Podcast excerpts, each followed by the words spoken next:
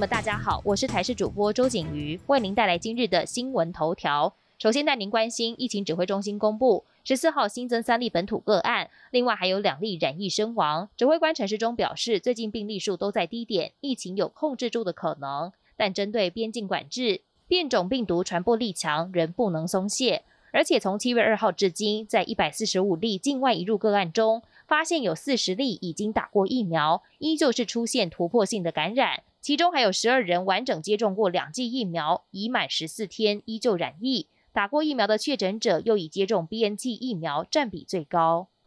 国产高端疫苗上路在即，指挥中心十四号公布，第一波不再只针对六十五岁以上长者，甚至放宽到三十六岁以上民众，而二十岁到六十四岁的第九类对象都能在十六号上平台预约，二十三号正式开打。首波预计会提供六十万剂接种。由于双北市现在已经在闹疫苗荒，其他四都疫苗量最多的也只能撑到十七号，距离高端上路空窗期长达五到十天。还有国民党议员批评，指挥中心根本是在搞饥饿行销，护航高端。振兴五倍券还不够，为了刺激消费，让业者尽快恢复商机，各县市府也开始规划寄出优惠活动。新北市长侯友谊挂保证一定会加码，桃园市长郑文灿也说会有五倍券加倍方案。台北市则严议数位加码，高雄要加码发一千元高雄券，让五倍效益变六倍。还有县市直接发现金，澎湖每人发一千元，金门发五千元。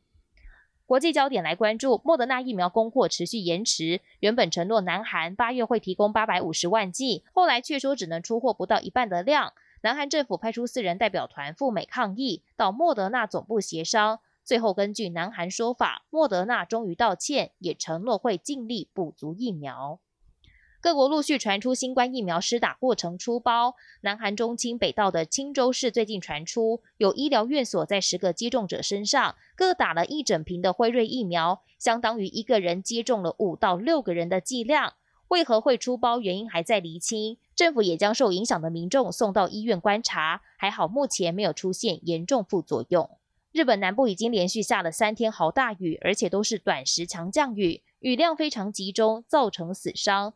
灾区包括广岛县，当地发布最高等级的大雨特别警报。福冈县爆发严重水灾，大水淹没房屋有半层楼高，许多车辆惨遭洪水灭顶。长期的云仙还发生土石流，至少造成一人死亡，两人失联。